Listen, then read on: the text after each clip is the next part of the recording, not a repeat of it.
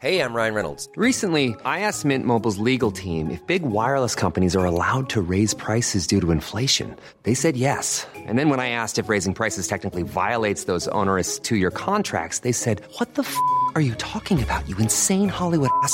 So to recap, we're cutting the price of Mint Unlimited from $30 a month to just $15 a month. Give it a try at mintmobile.com slash switch. $45 up front for three months plus taxes and fees. Promo rate for new customers for limited time. Unlimited more than 40 gigabytes per month. Slows. Full terms at mintmobile.com.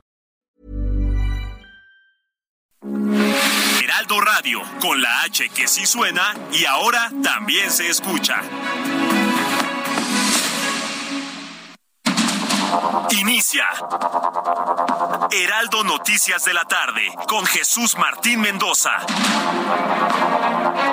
En Heraldo Radio.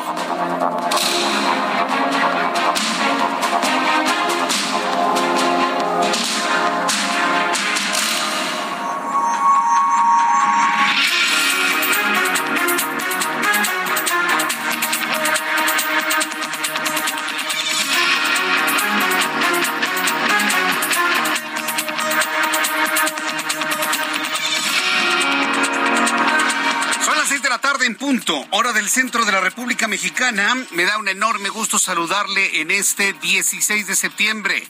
Hoy estamos conmemorando 212 años del inicio de la guerra, porque fue una guerra finalmente, de la guerra, de la lucha que nos llevó 11 años después, en 1821, a consumar una independencia como una nación libre.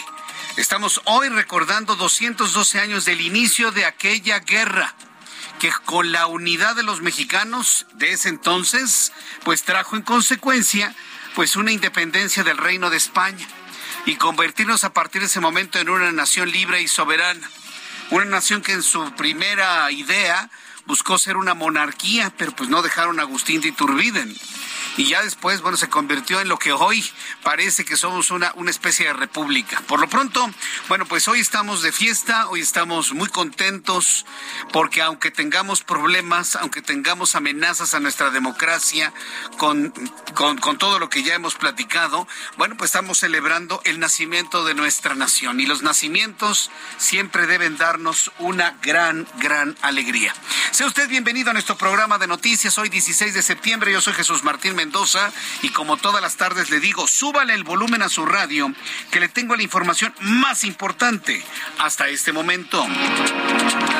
Bueno, pues hoy 16 de septiembre, primera noticia, decirle que, pues sí, volvamos a la realidad, señores, volvamos a la realidad, volvamos a aterrizar nuestros pies en la tierra, ya pasaron las fiestas, ya pasó el pozole, ya pasaron los buñuelos, ya, pasaron los tigres del norte, ya pasó todo, ya. Vamos a aterrizar, regresemos a la realidad, sí, porque pues no, se vale nada más estar soñando. Hay que estar de alguna manera bien aterrizados con la realidad y decirle e informarle que Lester es el nombre con el que se denominó la tormenta tropical que se ha formado en el Océano Pacífico durante la madrugada. Así lo informó el Servicio Meteorológico Nacional. Por el momento se mantiene en alerta Guerrero y el estado de Oaxaca debido a posibles lluvias y sobre todo lluvias muy intensas. Ya tenemos afectaciones muy importantes en 10 municipios del estado de Chiapas que han sido severamente castigados por el efecto de tormenta tropical de Lester. Le tendré los detalles más adelante aquí en el Heraldo Radio. El presidente mexicano hoy en su discurso con motivo del desfile militar que conmemora pues el inicio de la guerra, el inicio de la lucha que nos llevó a la independencia de nuestro país. Hoy el presidente mexicano criticó la actuación de la Organización de las Naciones Unidas. Mire, se lo consigno, eh, nada más. Porque yo le voy a decir una cosa, no tiene ningún sentido ¿eh? que nos enfrasquemos en esto. Hay que hablar de los niños que no tienen medicamentos, de la crisis económica, de la pobreza extrema, de la tremenda violencia, del crimen organizado, de la gran inflación, del precio de la comida. De eso hay que hablar. Esto, mire, el que critica a la ONU, mira, Antonio Guterres ni siquiera le va a responder al presidente mexicano. Esa es la verdad, ni siquiera le va a responder. ¿sí? Pero bueno, hoy López Obrador encontró un nuevo enemigo, se llama ONU. Organización de las Naciones Unidas y las principales potencias mundiales para evitar la guerra entre Rusia y Ucrania. Adel, sí, sí, habló de la guerra entre Rusia y Ucrania en la fiesta en la que iniciamos nosotros una guerra para liberarnos del, de la opresión española. Bueno, los criollos, los criollos querían otras cosas, ¿no? Pero finalmente resultó en eso. Hoy el presidente criticando a la ONU que no evitó una guerra, cuando hoy conmemoramos el inicio de una guerra civil en México, que trajo en consecuencia pues un mejor momento, una libertad, el emanciparnos de, del, poderío español de ese entonces. De, verdad que yo no lo entiendo. O de verdad no entienden la historia, o, o simple y sencillamente es una burda cortina de humo. Bueno, el asunto es que hoy el presidente criticó a la actuación de la Organización de las Naciones Unidas, dijo que no evitó la guerra entre Rusia y Ucrania, adelantó que tiene lista la propuesta que enviará a la Organización de las Naciones Unidas para integrar un comité que logre un diálogo de paz entre Rusia y Ucrania. ¿Sabe cuál ha sido la reacción de Rusia, de Ucrania y de la ONU? Nada. Es más, creo que ni se enteraron. Es más, creo que no tienen ni idea de lo que se dijo aquí en nuestro país. Así que créame que, bueno, pues le vamos normando criterio en este asunto. Hoy que estamos celebrando el inicio de una guerra civil para emancipar, para liberarnos de la opresión española como nación. Bueno, sí, hay que también dar el, nombre a las cosas para que podamos entender los contextos. Mientras esto sucedía, hoy le informo que el director general del Instituto Politécnico Nacional, Arturo Reyes, aseguró que se atenderán los 12 puntos del pliego petitorio de los estudiantes de la Escuela Superior de Comercio y Administración, la ESCATEPEPAN, quienes denuncian falta de equipamiento, espacios, violencia de género, en fin, una gran cantidad de problemas que se han generado en la ESCATEPEPAN Hoy lo vamos a platicar aquí en el Heraldo Radio, aunque sea viernes. Le informo también que pobladores del municipio de Maste, Mazatecochco, Tlaxcala, arrojaron globos con agua, huevos y piedras a la alcaldesa Leandra Jicotencatl mientras participaba en su desfile patrio. Esto con el fin de exigir su renuncia. Los pobladores también tomaron las instalaciones de la presidencia municipal y esa es la forma como la sociedad civil castiga a un político que no cumple con sus promesas. En otras noticias en este resumen, estamos completamente en vivo, ¿eh? Aquí no acostumbramos que, hacerle unas grabaciones, porque pues es que el 16 septiembre nadie oye, ¿no? ¿Cómo que nadie oye? No, no, aquí estamos totalmente en vivo, sin grabaciones, atendiendo a nuestros amigos que nos escuchan en esta tarde de viernes. Anoche, durante la jornada de prevención del alcoholímetro del 15 de septiembre, se aplicaron 9.558 pruebas. 70 personas, 67 hombres y 3 mujeres, los tuvieron que remitir al torito. Superaron el límite permitido de alcohol y fueron remitidos al Centro de Sanciones Administrativas y de Integración Social, conocido como el Torito. Eh, cenaron, les dieron arrocito rojo pozole, tostadas, postre, no, no, no, hubo piquete, ¿eh? no hubo beberecua. Pero eso sí, hubo agüita de Jamaica, agüita de horchata, o sea, les fue re bien, ¿no?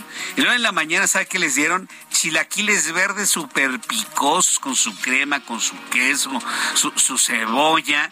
Y ya, pues mañana se van ya de regreso a sus casas. 70 personas que fueron remitidas al Torito. En otras noticias, le informo a nivel nacional que Nayib Bukele, actual presidente de El Salvador, anunció que en las elecciones de 2024 será nuevamente candidato a la presidencia, buscando su reelección y gobernar cinco años más, a pesar de haber afirmado en el pasado que Nayib Bukele está en contra de la reelección, pues le gustó a Bukele el sabor de el sabor del poder, ¿no? Le, gustaron los baños de pueblo, le gustó así levantar la manita, saludando a todos y que digan, presidente, presidente, presidente. eso no sabe cómo crea endorfinas en el cerebro, ¿no? Pues eso le gustó a Bukele y quiere otros cinco años más para sentirse presidente. Las seis de la tarde con ocho minutos hora del centro de la República Mexicana. Vamos con nuestros compañeros reporteros urbanos, periodistas especializados en información de ciudad. Gerardo Galicia, me da mucho gusto saludarte. Bienvenido. Muy buenas tardes. El gusto es nuestro, Jesús Martín. Excelente tarde y tenemos información al oriente de la capital. En general, hemos encontrado un avance realmente rápido. Es el caso de la avenida Canal Quesontle, entre la zona de la avenida Canal de Richo Urubusco y su cruce con el eje 3 Oriente. En ambos sentidos se puede avanzar bastante, bastante bien. Eh, tenemos algunos asentamientos en semáforos, son mínimos. Únicamente no hay que exceder los límites de velocidad. Y si van a utilizar la calzada de la viga, hay que tener precaución llegando a la avenida Juan N. Álvarez. En ese punto están laborando elementos policíacos. Se halló una persona sin vida al interior de una camioneta se presume fue por causas naturales. Se espera la presencia de peritos para poder retirar el cuerpo sin vida de esta persona de aproximadamente 60 años. Esto ocurre en la avenida Juan N. Álvarez y su cruce con la calzada de la Viga, para mayor referencia entre Tezontle y la avenida Canal de Patlaco. Y por lo pronto, Jesús Martín, el reporte. Muchas gracias por la información, Gerardo. Hasta luego. Hasta luego, que te vaya muy bien. Saludo con mucho gusto a mi compañero Mario Miranda. Adelante, Mario, gusto en saludarte. Muy buenas tardes. Jesús Martín, buenas tardes. Pues tenemos información vía al momento. Te comento que este 16 de septiembre, por ser día festivo, pues tenemos poca actividad en las calles. Te informo que encontraremos vialidad aceptable en ambos sentidos del paseo de la reforma de la avenida Hidalgo a la glorieta del Ángel de la Independencia, la avenida Bucareli con buen avance de la avenida Juárez a la avenida Cuauhtémoc. Valderas de Juárez a Chapultepec con una, algo de carga vehicular y esto debido a los, a los al, a, debido a los semáforos rojos, Jesús Martín. Y finalmente, la avenida Hidalgo del eje central a reforma con buen avance. Sí, sí, limpia la garganta, no pasa nada, no pasa, estamos completamente en vivo. A ver, hazle. Sí, Eso. Ahora me tomo una pastillita. Jesús Muy bien. Una La- pastillita la de menta de- por ahí, mi querido Mario. La resaca de los gritos de las fiestas de, de anoche. Tú solito te revelaste, yo no dije nada. Muy bien, Mario, te mando un fuerte abrazo, gracias. y al ratito regresamos contigo con más información. Muy buenas tardes. Hasta luego, mi compañero Mario Miranda. Solito, ¿eh? Yo no dije absolutamente nada. Son las seis de la tarde con 11 minutos, hora del centro de la República Mexicana. Y escuche usted, en vivo, ya lo comprobó, El Heraldo Radio. El amor inspira nuestras acciones por México, reforestando la tierra, reciclando, cuidando el agua, impulsando a las mujeres y generando bienestar en las comunidades. Juntos somos Coca-Cola y contigo el amor multiplica. Bien, y pues continuando con toda la información, 16 de septiembre. Hoy es el mero día en el que se con- conmemora el inicio de la gesta de independencia. ¿sí? Y ¿qué es lo que recordamos hoy cuando Miguel Hidalgo y Costilla, que tiene un nombre gigantesco, ¿sí? en- enorme, mi hermano es el que se lo sabe completo, mi hermano Rafael Mendoza. Bueno, Miguel Hidalgo, sí, sacerdote católico, sacerdote católico, no olvide esto, quien inició la lucha por la independencia fue un sacerdote de la Iglesia Católica. Y lo continuó otro sacerdote de la Iglesia Católica, que fue Morelos. Sí, sí, sobre todo para, para aquellos que apaguen la luz de la catedral, ¿eh? ahora que suban los fuegos artificiales. Yo nomás les recuerdo que quienes iniciaron el movimiento de independencia de este país fueron sacerdotes de la Iglesia Católica, que tenían sus propios intereses. Miguel Hidalgo era, era un, según mis maestros de historia, que fueron grandes historiadores, sí, eh, Miguel Hidalgo era, era un hombre muy singular. No creo que era el padrecito, ¿no? De, de, iglesia así, eh, eh, viejito. No, no, no, no, no. Era un hombre. Es más, se decía, eso no, no nos consta evidentemente, pero se decía que tenía esposas e hijos tenía un negocio de barro, hacía ollas y demás, y con eso sustentaba la iglesia de, Dolores. Era un hombre cercano al poder, cercano a los poderosos, cercano a gente de dinero. No, no, Miguel Hidalgo, su personalidad, si algún día lo, lo podemos analizar y estudiar y platicarlo con algunos historiadores, era un personaje en todo el sentido de la palabra. Y evidentemente, bueno, pues querían eh, condiciones distintas para, para aquel virreinato, ¿no? Que era el- la Nueva España. Él no se imaginaba, Miguel Hidalgo, iniciar una, una fiesta, eh, perdón, iniciar una lucha, una guerra por la independencia del país. Lo que querían eran condiciones más ventajosas para el, el tema de los impuestos, nada más. Pero y ese movimiento que inició Miguel Hidalgo prácticamente quedó completamente aplastado en 1811 prácticamente, ¿no? Fue entonces ya Morelos el que retomó ya con la parte de la historia que conocemos. Pero sí es importante hacer esos señalamientos porque hoy 16 de septiembre a las 5 de la mañana Miguel Hidalgo en su calidad de sacerdote católico llamó a misa. Hay muchas versiones sobre esto, pero la que más acepta es esta, que en la homilía de la misa de ese domingo 16 de septiembre fue cuando convocó a todos los que acudían a misa a iniciar una lucha, dio un viva para Fernando VII y muere el mal gobierno. Ayer Andrés Manuel López Obrador fue el segundo personaje de la historia que dijo en este, en este recuerdo del grito un muera. El primero fue Miguel Hidalgo, muere el mal gobierno. El segundo fue Andrés Manuel López Obrador con sus tres muera el día de ayer, asunto que platicaremos un poco más adelante. Entonces, regresamos. ¿Qué es lo que sucedía un día como hoy, 16 de septiembre, en México, el mundo y la historia? Abra Marreola. Amigos, bienvenidos. Esto es un día como hoy en la historia, 16 de septiembre, quincenita patria, qué rico. 1224, en Italia, Francisco de Asís declara haber recibido los estigmas o heridas de la pasión de Jesucristo. 1492, en el Océano Atlántico, las dos carabelas y el nao de Cristóbal Colón llegan a una amplia extensión cubierta de algas que después sería denominada Mar de los Sargazos.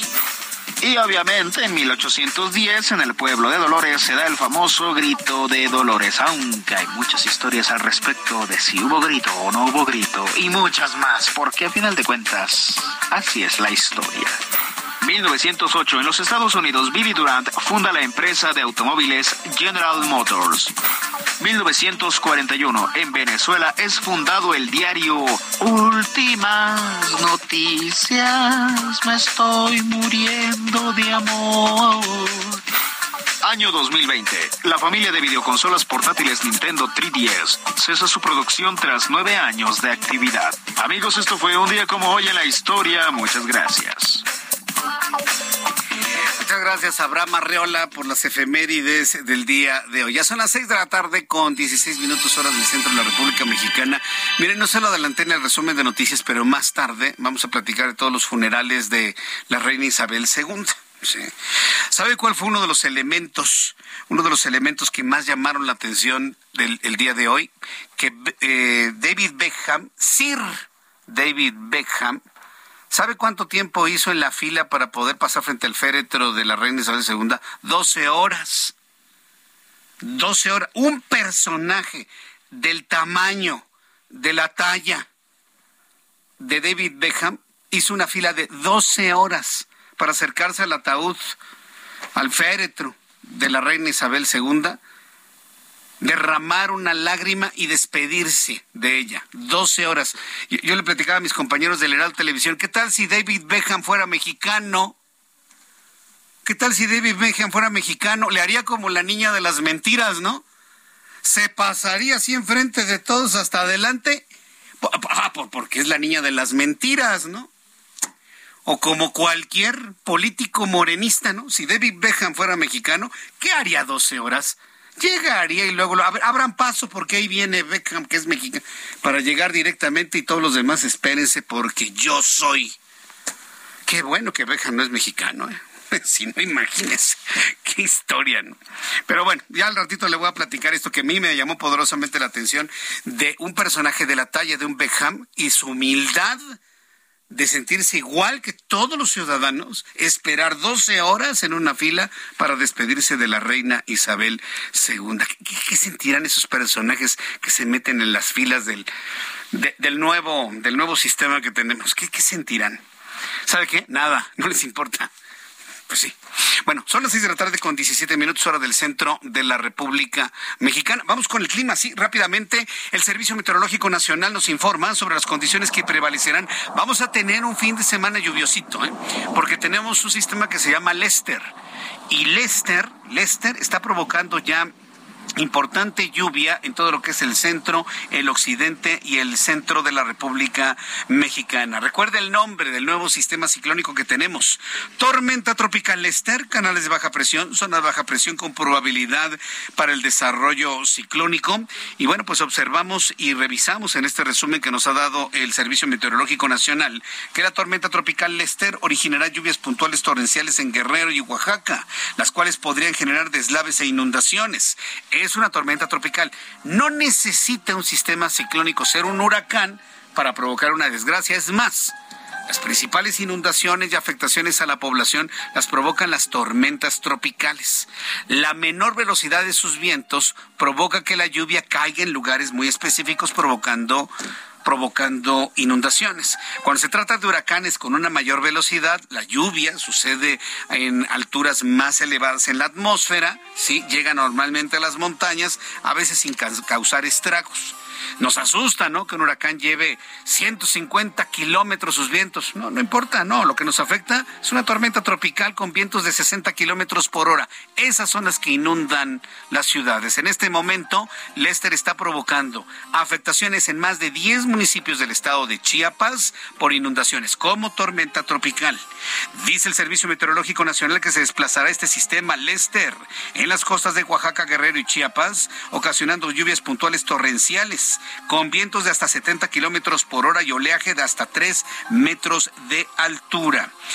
Por otra parte, un extenso canal de baja presión se extiende sobre el Golfo de México y propicia lluvias extensas en Puebla, Veracruz, Tabasco y el estado de Chiapas. Otro canal de baja presión sobre la Sierra Madre Occidental. Observamos una zona de baja presión con probabilidad de desarrollo ciclónico. También le informo que habrá lluvias que se reporten en la península de Yucatán. Con estos elementos atmosféricos le doy a conocer pronóstico del tiempo para las siguientes ciudades. Rápidamente le informo algunas ciudades cómo se reportan en este momento. Guadalajara con nublados en este momento, 26 en este momento, mínima 15, máxima 27. En Acapulco, Guerrero, llueve, 28 en este momento, mínima 24, máxima 30. Monterrey, completamente soleado con 29 grados en este momento, mínima 21, máxima 30. Y aquí en la capital de la República llueve en algunos puntos de la ciudad con 19 grados en este momento, mínima 14 y máxima 22 grados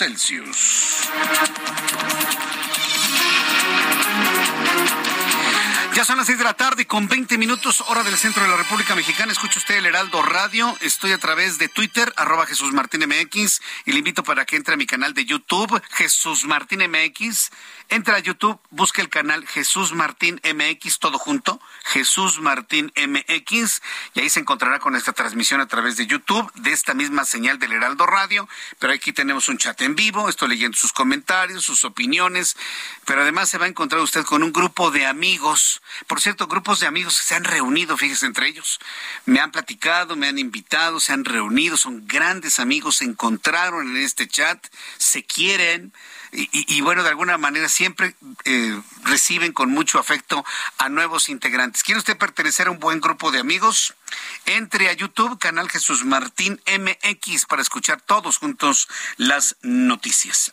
Quiero informarle que en la zona sur de Veracruz las fuertes lluvias ocasionaron que la carretera federal Acayucan-Hueyapan de Ocampo se partiera a la mitad. Sí, el, agua es tremenda, ¿eh? El, el, agua es tremenda, dejando incomunicados esos dos municipios. Juan David Castilla, nuestro corresponsal en Veracruz, nos informa de los efectos de la intensa lluvia. Adelante, Juan David. Muy buenas tardes, Jesús Martín. Te saludo con mucho gusto desde el estado de Veracruz. Comentarte que las fuertes lluvias ocasionaron que la carretera federal Acayucan, Hueyapan de Ocampo se partiera a la mitad en la zona sur de esta entidad, dejando incomunicados a esos dos municipios. La titular de la Secretaría de Protección Civil, Guadalupe Osorno Maldonado, confirmó que hay reporte de afectaciones en 11 de los 212 municipios de esta entidad. Además, detalló que se contabilizaron 385 casas con algún tipo de afectación y 56 localidades incomunicadas en distintas regiones del estado de Veracruz. Respecto a la carretera colapsada, la secretaria de Protección Civil indicó que se debió a un deslizamiento y pidió a la población mantener precauciones. Por su parte, la Dirección General de Tránsito y Seguridad Vial informó en sus redes sociales sobre el cierre total de circulación por deslave sobre dicha carretera federal conocida como la Costera del Golfo. De acuerdo con las autoridades de Veracruz, hasta el momento la única vía alterna es la autopista Latinaja Cosamaloapan, lo que dificulta la comunicación entre los municipios Acayucan y Hueyapan de Ocampo. Durante el jueves 15 de septiembre, en la región del Sotavento se desbordó el río Cotaxtla, dejando viviendas y locales comerciales afectados, sin que hasta este momento haya reporte de personas lesionadas. Sin embargo, también hay afectaciones similares en los municipios de Medellín de Bravo, Santiago Tuxtla, Texistepec, Chacaltianguis y Carlos Acarrillo, por mencionar algunos. Este es el reporte desde Veracruz. Jesús Martín, excelente tarde. Gracias por la información, Juan David Castilla, desde el estado de Veracruz. Ese es el tamaño de la fuerza de la lluvia que tenemos en toda esta región, en lo que es la costa del Golfo de México, el sur este, sur de la República, centro y occidente, donde se está afectando de una manera muy importante todo debido a la presencia de estos sistemas ciclónicos. El Servicio Meteorológico Nacional informó que durante la madrugada la depresión tropical 13E se ha intensificado al Lester. La Comisión Nacional del Agua alertó a los estados de Guerrero Oaxaca por intensas lluvias. Se esperan fuertes lluvias en las próximas horas en los dos estados, los cuales podrían ocasionar deslaves eh, deslaves y desbordamientos de ríos, por lo que se pidió a la población estar alertas. Bueno, son las seis de la tarde con 25 minutos. Antes de ir a los anuncios, le, adelanto lo que le voy a presentar un poco más adelante. Desde que ya, la sociedad, cuando ven que sus gobernantes no funcionan o no cumplen con lo prometido o simplemente no trabajan o no trabajan de la manera prometida como la sociedad quiere, pues las reacciones son verdaderamente sorprendentes. Y, esto se lo comento por lo ocurrido en un municipio que se llama Mazatecochco.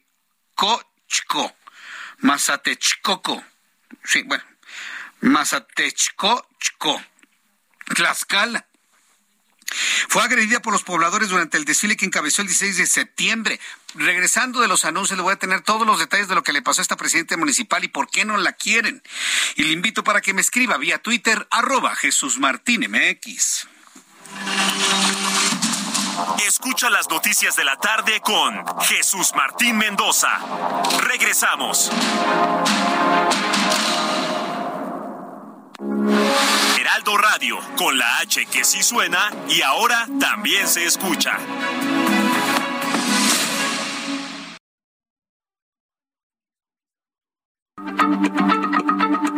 Heraldo Radio, la H se lee, se comparte, se ve y ahora también se escucha.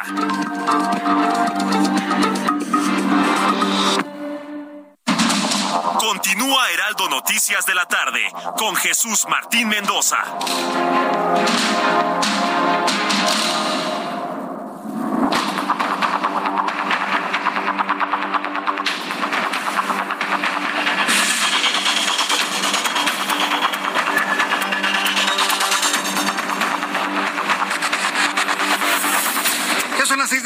Con 30 minutos hora del centro de la República Mexicana. 6 de la tarde con 30. El termómetro marca en este momento 19 grados en la capital del país. Está lloviendo en algunos puntos.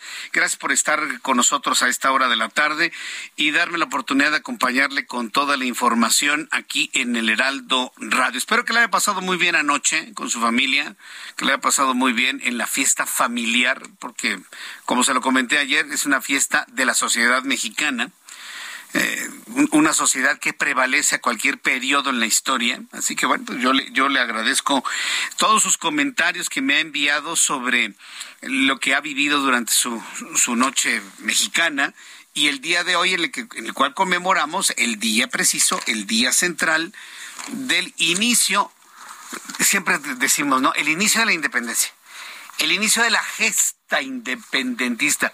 Nos quedamos casados con una terminología pues muy desgastada, ¿no?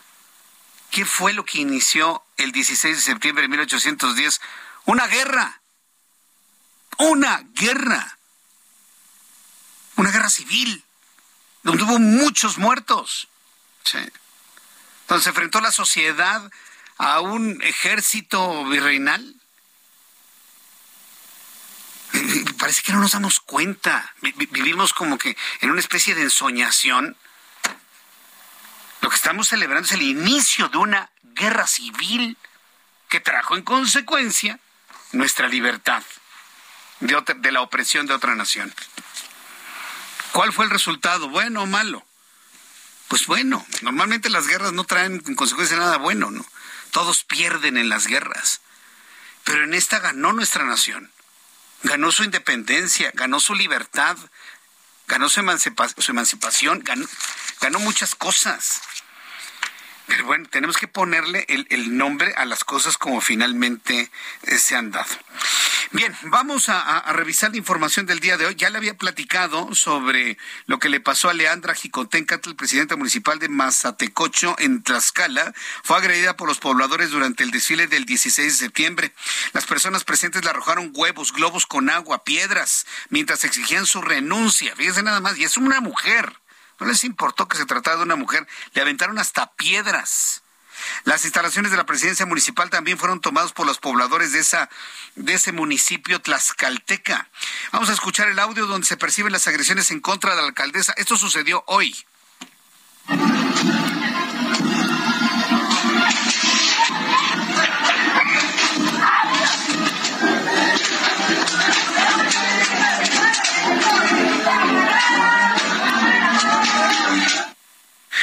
Sí, es, esos golpecitos que se escuchan son precisamente eh, las pedradas que le estaban aventando a, los eh, a, la presidenta municipal, globo, perdón, huevos, globos con harina, agua, sí, y simplemente no la querían.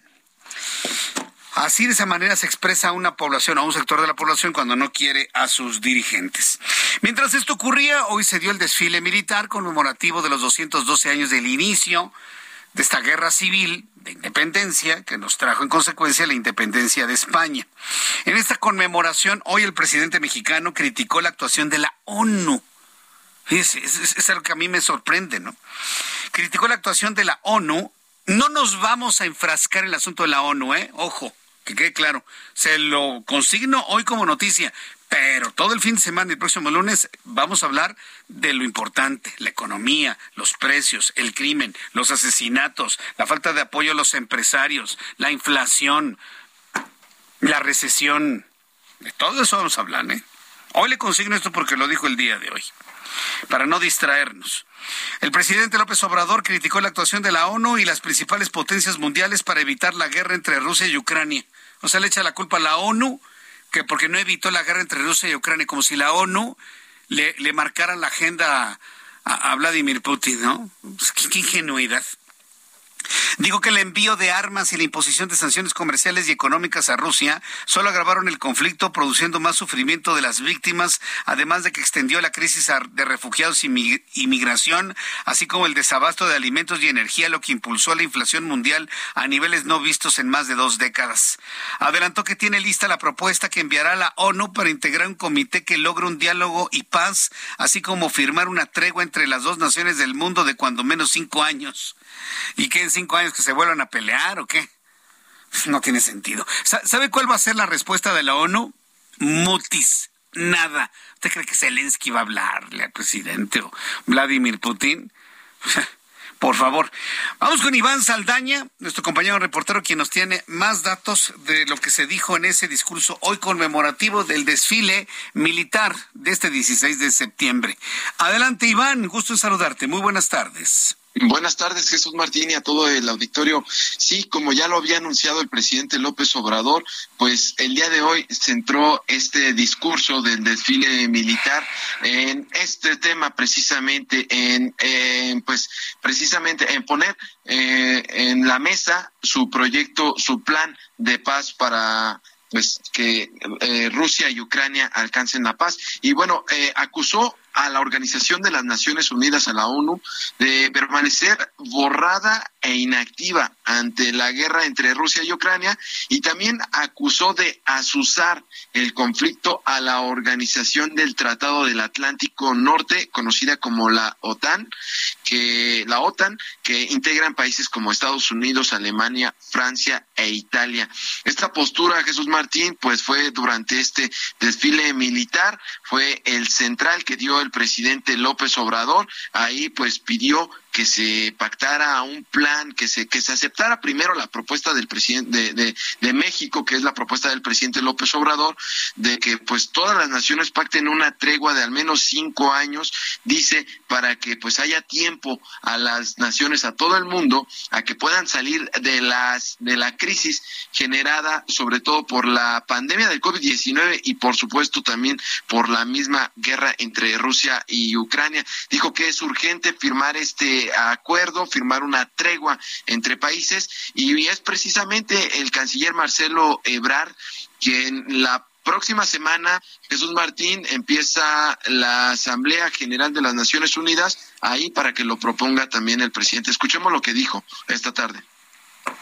Habría que empezar por preguntarnos si no se pudo evitar la guerra y si la ONU y los políticos de las principales potencias no fallaron en la responsabilidad de promover el diálogo entre las partes para resolver pacíficamente la controversia. Lo cierto es que nada, muy poco se ha hecho en ese sentido.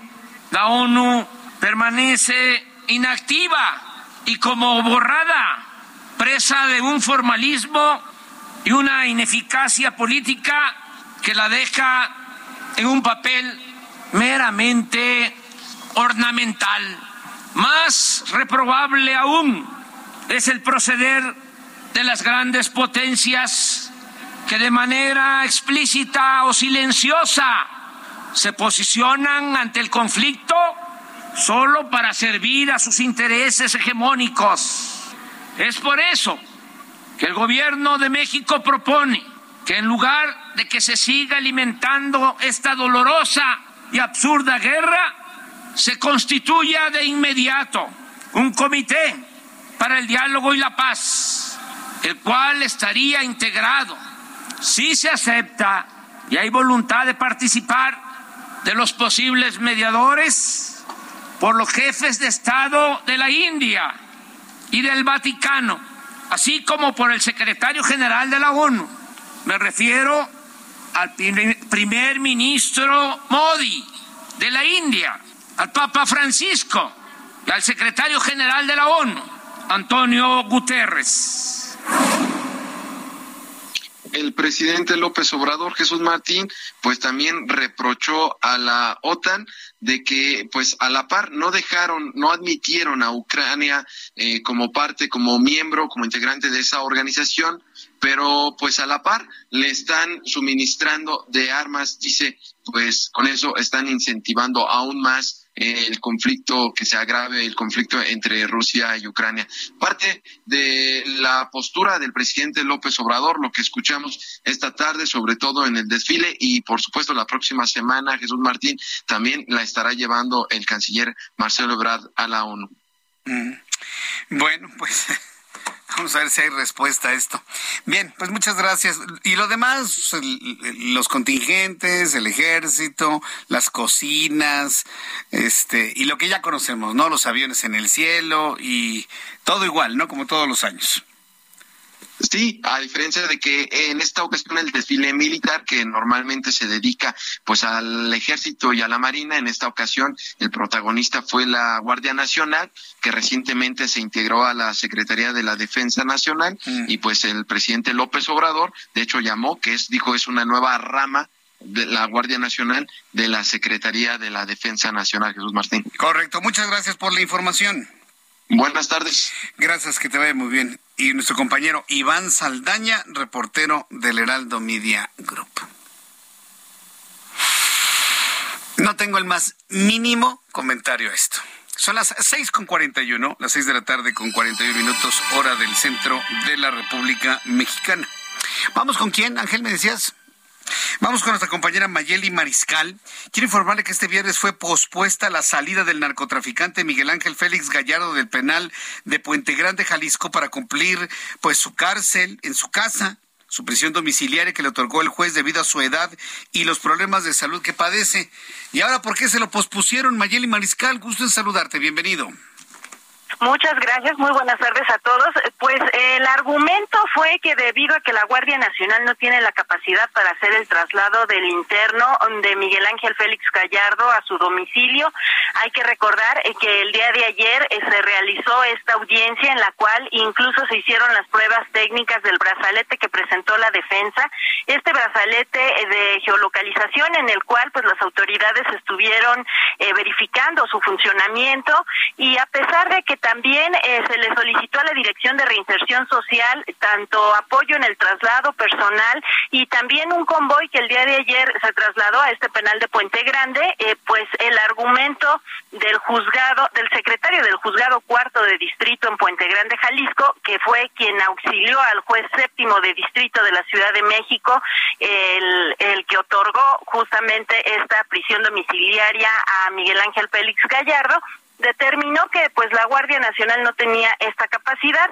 Incluso estuvo, por supuesto, presente la abogada de Miguel Ángel Félix Gallardo, quien destacó, eh, María Teresa Vallejo Pérez, que eh, desde las dos de la tarde la secretaria de Seguridad, Rosa Isela Rodríguez, giró un oficio para que se pospusiera este traslado. Sin embargo, pues obviamente la molestia de la familia y de la propia abogada, por supuesto, del interno Miguel Ángel Félix Gallardo, pues no se dejó esperar.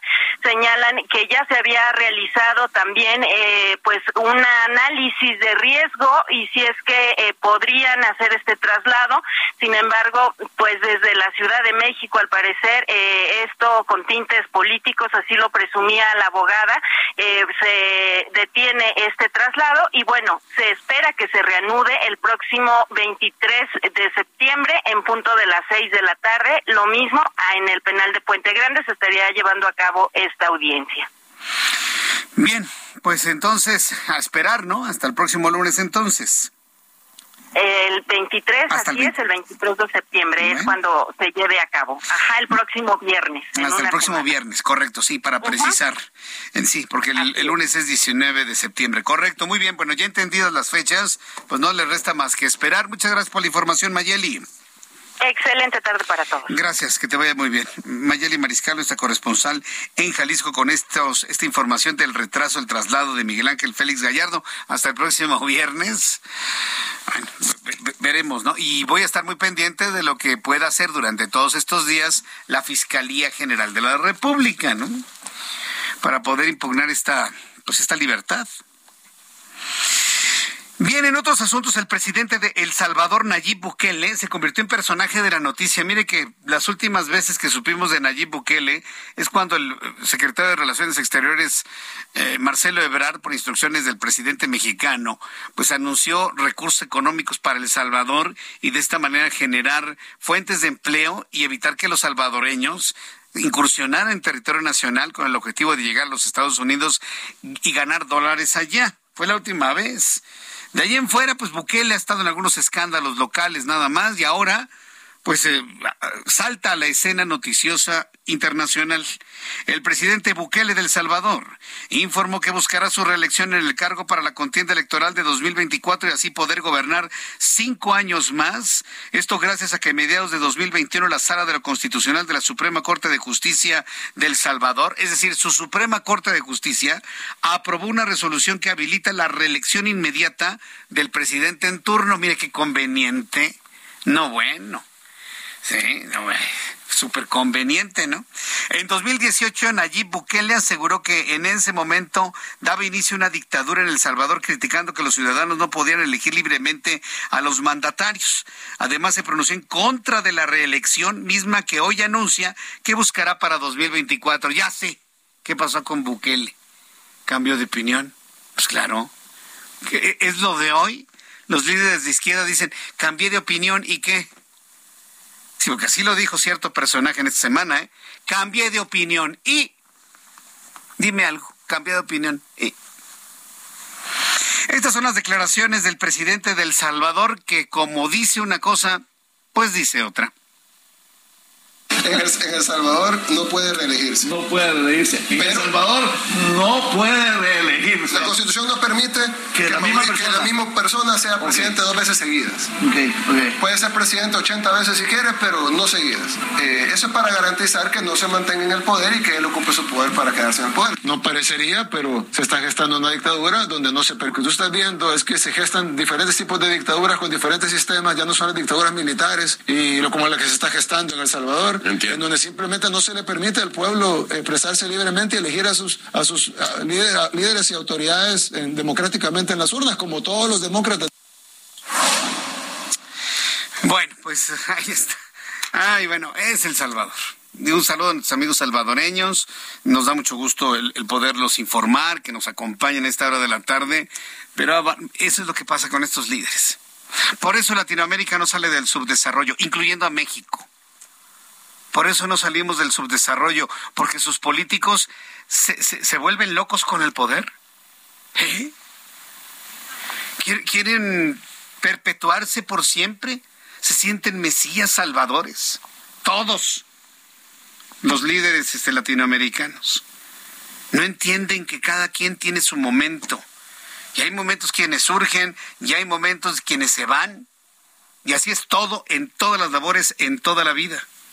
Ah, no, pero pues en Latinoamérica, en Latinoamérica hay una proclividad por mantener el poder para hacer sus cosas, ¿no? Porque los países siguen siendo subdesarrollados y pobres.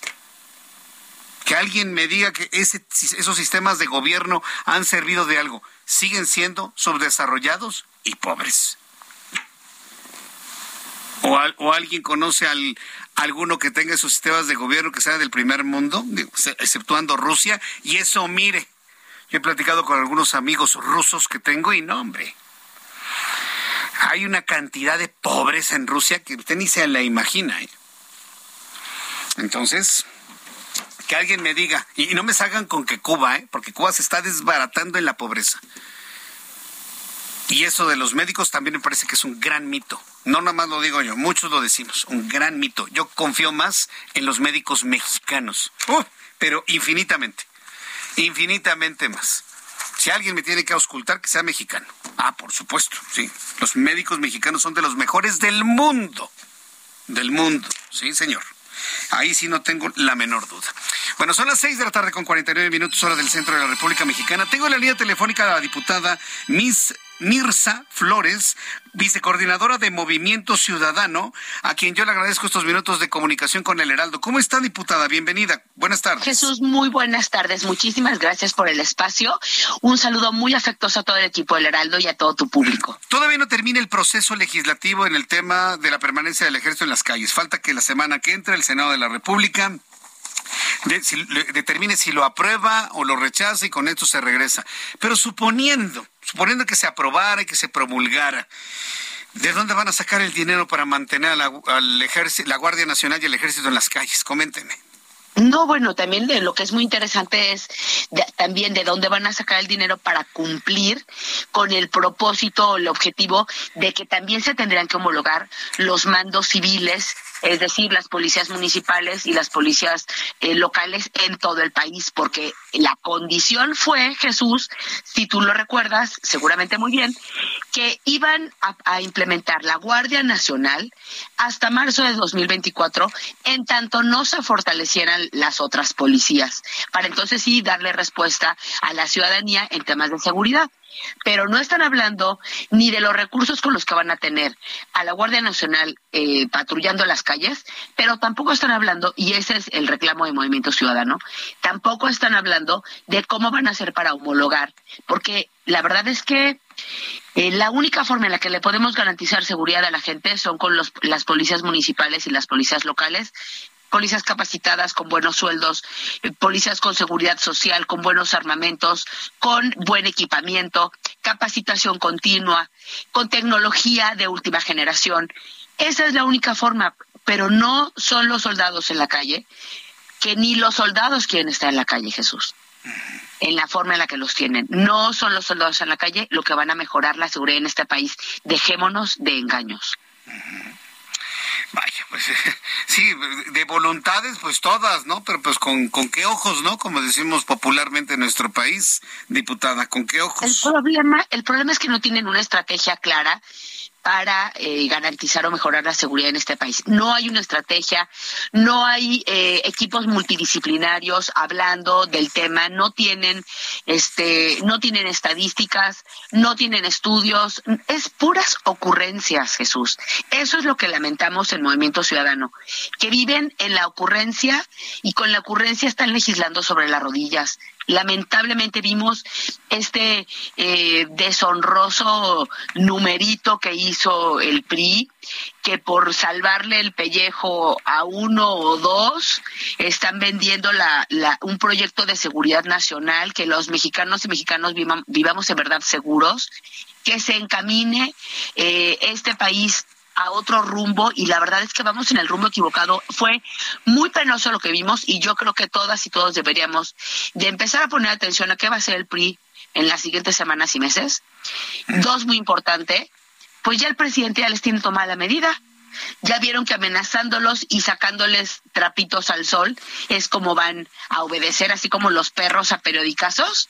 así van a traer los amenazados para que entonces no nos sorprendamos que en unas semanas más pudieran sacarnos otros temas de nuevo, por ejemplo, como reforma eléctrica, ahora que ya tienen los votos del PRI, un PRI atemorizado, los votos para, para reformas constitucionales o la misma reforma del, del INE, de la desaparición del INE, Jesús. Yo creo que lo que estamos viendo ahorita en la Cámara debe llamar demasiado nuestra atención.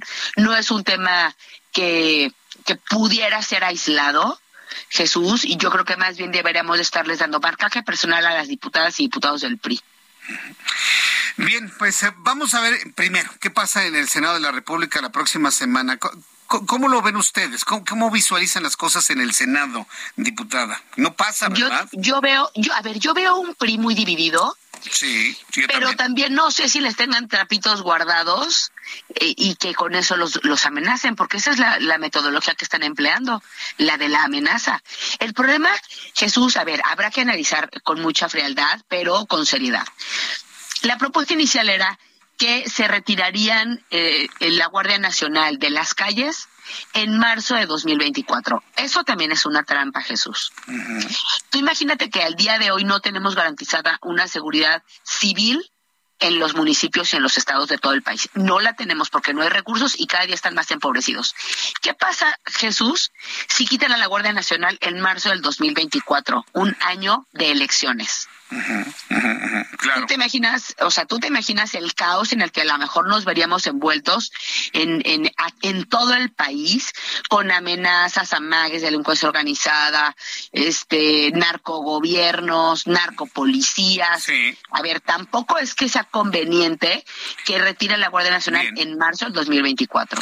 Pues, eh, diputada, vamos a comunicarnos la próxima semana a ver finalmente qué resultó en el Senado. Ahí seguimos visualizando este tema del presupuesto. Muchas gracias, diputada. Le envío un fuerte abrazo y buen fin de semana. Jesús, muchas gracias. Muy buenas tardes. Gracias. Muy buenas tardes. Regresamos.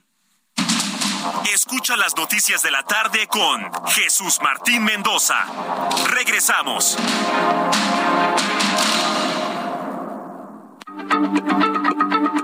Heraldo Radio, la H se lee, se comparte, se ve y ahora también se escucha.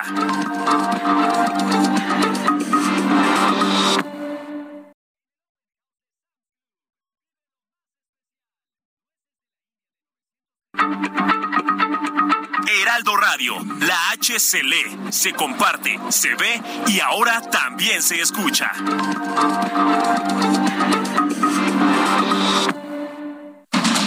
Continúa Heraldo Noticias de la tarde con Jesús Martín Mendoza.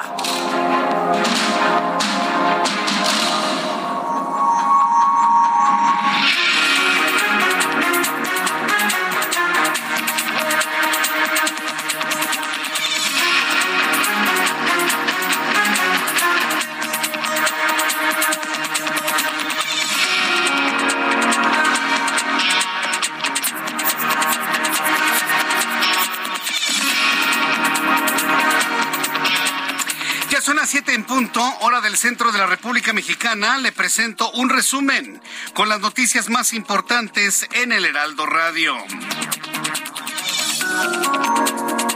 El próximo lunes, 19 de septiembre, sí, el próximo lunes es 19 de septiembre, la Ciudad de México realizará un macro simulacro de terremoto. La hipótesis será un terremoto de 8.1 grados con epicentro en las costas de Colima, Jalisco. El próximo 19 de septiembre a las 12 del día con 19 minutos, por favor anote. Por favor, anote esa hora, las 12 del día con 19 minutos, se va a realizar un gran simulacro en todo el Valle de México. Eh, Miriam Mursúa, que por cierto más adelante le voy a presentar la entrevista completa que sostuve con ella en el Heraldo Televisión, anunció que se va a utilizar en la Ciudad de México la alerta sísmica que todos conocemos, esa que nos eh, asusta, esa que nos da mucho miedo, esa misma se va a utilizar. No se van a utilizar ni campanitas, no se van a utilizar ni chillidos, ni trompetitas, ni voces extrañas, nada a las 12 del día con 19 minutos va a sonar la alerta sísmica que todos conocemos con el objetivo de que iniciemos el protocolo de desalojo en donde nos encontremos. Recuerde, 50 segundos para salir de donde nos encontramos. En un edificio Si usted se encuentra en los primeros dos pisos, tiene oportunidad de salir. Si se encuentra en el piso 3 hacia arriba, tiene que buscar lugares de resguardo para evitar que le caigan cosas pesadas encima. Es muy importante. Entonces, para eso sirve el, eh, todo este simulacro para que podamos determinar si podemos salir o no podemos salir de donde nos encontramos próximo lunes. En este resumen de noticias, no lo olvide, todos a participar en el macro simulacro con motivo de los terremotos de 1985 y 2017. En entrevista con el Heraldo, Misla Flores, diputada y vicecoordinadora del Movimiento Ciudadano en la Cámara de Diputados, declaró en entrevista que la administración actual no tiene una estrategia clara para garantizar la seguridad en el país. No existen estadísticas ni un equipo destinado a desarrollar soluciones contra la delincuencia organizada. Agregó que el gobierno ya le tomó la medida a los diputados del PRI utilizando las amenazas, método utilizado para que en un futuro puedan aprobar las reformas constitucionales. Esto nos dijo la diputada Mirza Flores en entrevista hace unos instantes así van a traer los amenazados para que entonces no nos sorprendamos que en unas semanas más pudieran sacarnos otros temas de nuevo, por ejemplo, como reforma eléctrica, ahora que ya tienen los votos del PRI, un PRI atemorizado, los votos para, para reformas constitucionales o la misma reforma del, del INE, de la desaparición del INE, Jesús. Yo creo que lo que estamos viendo ahorita en la Cámara debe llamar demasiado nuestra atención. No es un tema que, que pudiera ser aislado, Jesús, y yo creo que más bien deberíamos estarles dando marcaje personal a las diputadas y diputados del PRI. Historias de rateros. Ah, sí, porque en este país como abundan los rateros, se volvieron a robar una fuente radiactiva. Radiactiva, así se pronuncia, radiactiva. No radioactiva, esa es una estación de radio que ya no existe. Una fuente radiactiva se robaron otra vez una fuente radioactiva y eso sucede a cada ratito. Pero esto es muy importante, suban el volumen a su radio. La Comisión Nacional de Seguridad Nuclear y de Salvaguardas alertó a nueve entidades del país. La Ciudad de México, la capital del país, está dentro de las nueve entidades alertadas por el robo de esta fuente radiactiva. Se trata de un equipo de radiografía en el Estado de México, el cual contiene una fuente radiactiva que podría ocasionar la muerte si se expone a ella durante un par de días. Ya saben, los rateros se roban lo que creen que es valioso. Ah, pues es de metal, pues vendo el metal. Ya cuando se dan cuenta que se trata que es una fuente de radiación radiactiva, entonces la abandonan. Esa es la razón por la cual se está haciendo este alertamiento en todo lo que es los estados de la megalópolis. Está incluida la Ciudad de México. Si usted ve un contenedor extraño, un vehículo abandonado, más adelante le voy a dar las características de lo que se robaron, pues inmediatamente repórtalo al 911 para que la Comisión Nacional de Seguridad Nuclear y Salvaguardas vaya inmediatamente al lugar y rescate esta fuente radiactiva. Si usted la toca, la destruye o permanece cerca de usted durante dos días, le puede provocar la muerte. Téngalo en cuenta. La Dirección General la Dirección General de Aviación Civil de Francia solicitó a las aerolíneas que redujeran en 50% los vuelos al interior de Francia y el extranjero, cerca de mil vuelos debido a que el Sindicato de Controladores Aéreos inició una huelga exigiendo nuevas contrataciones y aumentos salariales. La Policía Armada que custodia el ataúd de la reina Isabel II en Westminster Hall interceptó un hombre que corrió hacia el féretro de la monarca para intentar tocarlo. El hombre ya fue arrestado, presuntamente acusado por el delito de disturbio pero sin una confirmación oficial. Todavía no sabemos si, es un inglés o de alguna otra nacionalidad de los que les gusta colarse y meterse en las filas hasta adelante, no lo sabemos, pero por lo pronto está acusado de, del delito de disturbio. En cuanto tengamos más datos, por supuesto, se lo voy a compartir aquí en el Heraldo Radio. En más noticias del Reino Unido, el rey Carlos III de la Gran Bretaña encabezó este viernes junto a sus hermanos una vigilia en torno al féretro de su madre, la reina Isabel II, quien falleció hace unos días. En la capilla ardiente establecida en el Parlamento Británico de Londres, hicieron la vigilia familia Vestidos con uniformes militares de gala, el rey Carlos III, la princesa Ana, el príncipe Andrés, el príncipe Eduardo permanecieron en silencio con la cabeza agachada durante 15 minutos que duró el homenaje conocido como la vigilia de los príncipes. Seguimos siendo testigos ¿eh? a través de la televisión internacional de actos protocolarios propios de la Edad Media ¿eh? y somos testigos de ello. Todavía hay primeras veces en la televisión mundial se lo decía, es la primera vez que se transmite en directo a nivel mundial los funerales, en este caso de un rey de la Gran Bretaña, en este caso el de la reina Isabel II. El presidente de Ucrania, Volodymyr Zelensky, dijo que entre los cuerpos exhumados en un sitio de múltiples tumbas se hallaron varios con señales de tortura, algunos con fracturas en los miembros y sogas atadas al cuello. El sitio fue descubierto cerca de Sium, región liberada por las tropas rusas.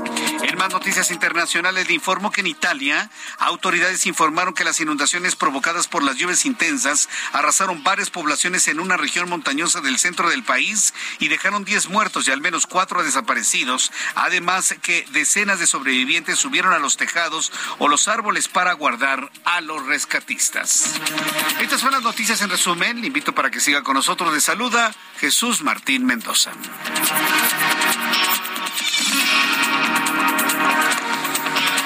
Son las siete con ocho, las 19 horas con ocho minutos hora del centro de la República Mexicana. Vamos con mis compañeros reporteros urbanos, periodistas especializados en información de ciudad. Gerardo Galicia, ¿en dónde te ubicamos a esta hora de la tarde? En el anillo periférico al oriente de la capital es Jesús Martín, donde ya comenzó a caer una ligera llovizna. Hay que manejar con mucha precaución y en temas de vialidad el avance es eh, por lo menos aceptable si dejan atrás la zona de la calzada Ermita Iztapalapa hacia el perímetro de la calzada Ignacio Zaragoza. De lo más complicado, su cruce con el eje 5 sur y llegando a las inmediaciones del CCH Oriente. Son asentamientos provocados por semáforos. Únicamente habrá que tener eh, paciencia. En el sentido opuesto van a encontrar similares condiciones, pero hay que manejar con precaución. Ya la cinta asfáltica queda completamente mojada. Y por lo pronto, el reporte. Muchas gracias por la información, Gerardo. Mario Miranda, buenas tardes. ¿Dónde te ubicas? ¿Qué tal, Jesús Martín? Buenas tardes. Pues tenemos información de la zona surponiente, donde en estos momentos pues hace bastante frío y ya hay una pequeña lluvia en esta zona. Te informamos que en estos momentos encontraremos buen avance en el anillo periférico en el tramo de San Antonio a la glorieta de San Jerónimo. En el sentido opuesto del periférico de San Jerónimo a Barranca del Muerto encontraremos algo de carga vehicular. Barranca del Muerto de insurgentes al periférico con buen avance. La avenida Revolución de San Pedro de los Pinos a Barranca del Muerto con tránsito lento. Y finalmente la avenida Patriotismo de Extremadura al viaducto Miguel Alemán con vialidad aceptable. Martín, la información vial al momento. Muchas gracias por la información, Mario Miranda. Seguimos pendientes, buenas tardes. Muy buenas tardes. Ya son las siete con nueve horas del centro de la República Mexicana y escuche usted el Heraldo Radio. El amor inspira nuestras acciones por México. Reforestando la tierra, reciclando, cuidando el agua, impulsando a las mujeres y generando bienestar en las comunidades. Juntos somos Coca-Cola y contigo el amor multiplica. Y cuando son las siete con diez horas del centro de la República Mexicana, vamos a revisar lo que, lo que finalmente tenemos en materia de economía y finanzas con Héctor Vieira. Debido a la conmemoración de la independencia de México, este viernes 16 de septiembre la Bolsa Mexicana de Valores suspendió sus operaciones, con lo que el índice de precios y cotizaciones, su principal indicador, se mantuvo en 46.769.78 unidades tras el cierre de ayer. En Estados Unidos, Wall Street cerró con pérdidas generalizadas, ya que el Dow Jones cayó 139.40 puntos para quedarse en 30.822.42 unidades. El Standard Poor's restó 28.02 puntos, con lo que se ubicó en 3.873 3.33 unidades y el Nasdaq cedió 103.95 puntos para situarse en 11.448.40 unidades para cerrar su peor semana del año debido a los temores de una posible recesión.